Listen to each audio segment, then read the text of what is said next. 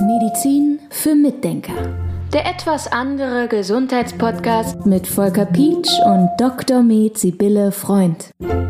Wir beginnen heute mal mit einem Buchtipp, bevor wir so richtig in das eigentliche Thema einsteigen. Und es geht um das Buch von Dr. Reinhard Friedel, Der Takt des Lebens. Und du hast das Buch, glaube ich, als Hörbuch entdeckt und den Link werden wir natürlich auch in die Shownotes setzen. Was kann denn dieses Buch?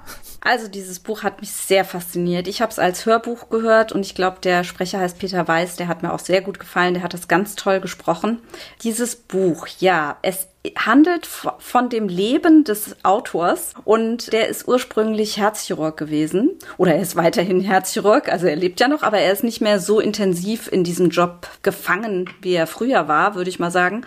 Er hat an der Klinik als Herzchirurg in so einem Chirurgenteam gearbeitet und hat immer sehr viel funktioniert, so kam es mir vor in dem Buch, hat also sein Herz im Prinzip selbst immer weiter abgeschaltet und hat immer weit mehr mit seinem Gehirn gearbeitet, hat dann super funktioniert, wenn er gearbeitet hat. Und du darfst natürlich nicht so emotional sein, wenn du ein Herz operierst. Na klar, du musst ja, wenn das auf einmal blutet, kannst du dich ja nicht erschrecken und kannst wegrennen oder weinen, weil der Patient dann ein Problem hat, sondern du musst natürlich gut reagieren. Ja, und dann ist er eben sehr auf diese Verstandesebene gekommen und hat jahrelang so gearbeitet. Und irgendwann war er auch, ach ja, das war auch interessant. Er ist wohl schon emotional so ein bisschen abgestumpft gewesen. Also wenn er dann mit seinem Team geredet hat, hat er auch wohl sehr barsch gesagt, was sie jetzt zu tun haben und ja, und wie das jetzt laufen muss und jetzt machen sie das und hören sie auf, mich zu nerven mit irgendwas so. Ja, so, so habe ich mir das vorgestellt in dem Tonfall. Naja, und irgendwann hat er dann einen Meditationskurs besucht und ich weiß nicht aus welchem Grund, wie, das habe ich mir nicht gemerkt, aber bei mir ist hängen geblieben, dass er nach der Meditation gefragt wurde, von der Leiterin, so, wie fühlen Sie sich denn jetzt danach? Und die anderen Teilnehmer haben alle gesagt, oh ja, ich bin ganz bewegt, mir geht's total gut, ich bin so ausgeglichen. Und er hat nur gesagt, ich habe Hunger. Und dann sagte die Meditationsleiterin, ja, das ist doch gut, da kommen Sie doch schon mal ins Fühlen rein.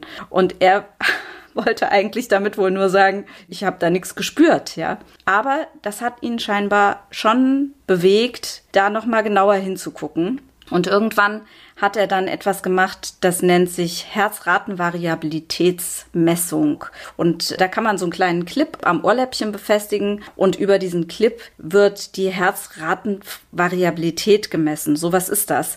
Wir haben ja einen Puls, also das heißt, das Herz pulsiert die ganze Zeit. Wir können das am Puls spüren an der Hand und der ist nicht vollkommen gleichmäßig. Also allein schon, wenn man sich das Herz mal anhört, macht es ja immer bum bum bum, bum. Das ist ja allein schon ein gewisser Rhythmus.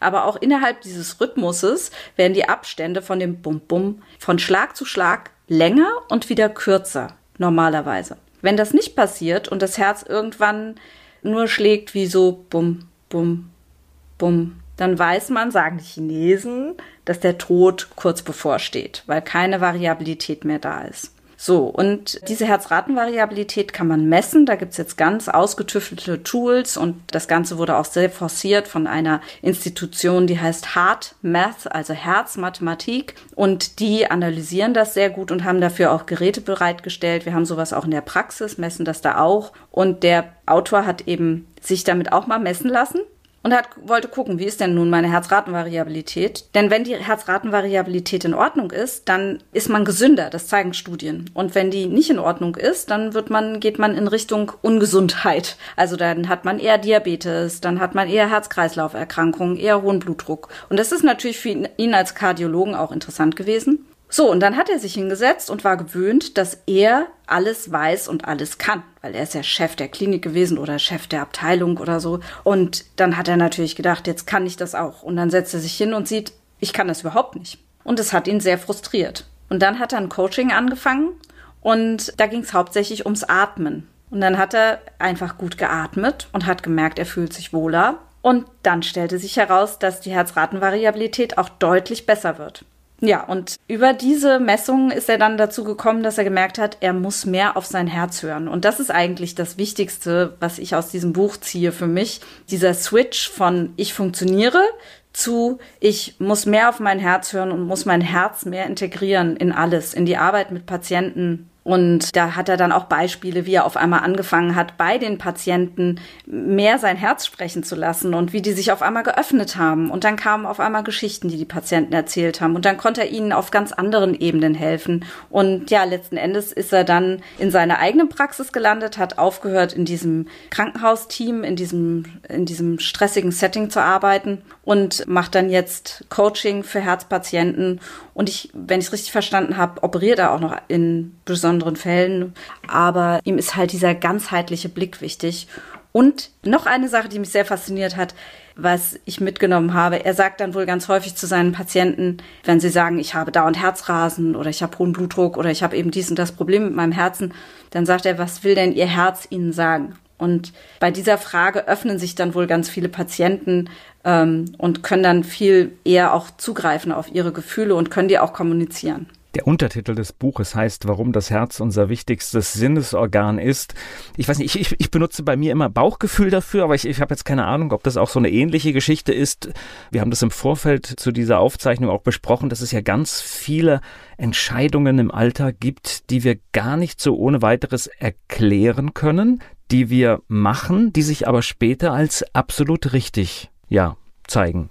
Ja, und ich weiß auch nicht, wie es funktioniert. Das kann ich auch nicht erklären. Aber ich finde es sehr interessant, dass im Herz tatsächlich sehr viele Neurone gefunden werden. Also eigentlich sozusagen, was wir normalerweise mit dem Ge im Gehirn verorten. Ja, da gibt's Nervenzellen und das Herz kann auch lernen. Und wir haben noch keinen Ort gefunden, an dem wir sagen können, hier sind Emotionen verortet. Also das gibt es nicht wirklich in der Wissenschaft. Das ist nicht wirklich bekannt. Und er postuliert nun, dass die Emotionen unter Umständen im Herz verortet sind, beziehungsweise, ich glaube, so festlegen will er sich da auch nicht, aber dass das Herz eine große Rolle spielt, wenn es um Emotionen geht und dass diese Neuronen eben, also diese Nervenzellen im Herzen auch eine große Rolle spielen.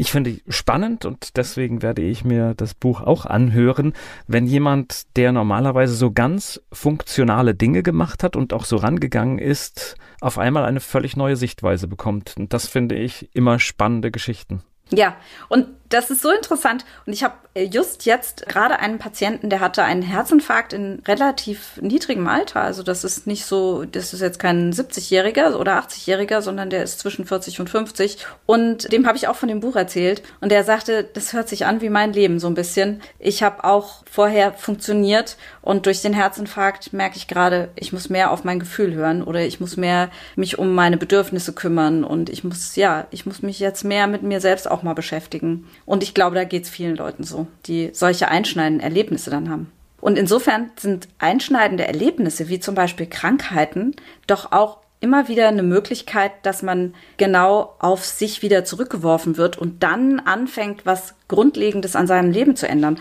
und damit möglicherweise auch eine ganz große Lebensqualität gewinnt. Medizin für Mitdenker. Der etwas andere Gesundheitspodcast mit Volker Pietsch und Dr. Med Sibylle Freund.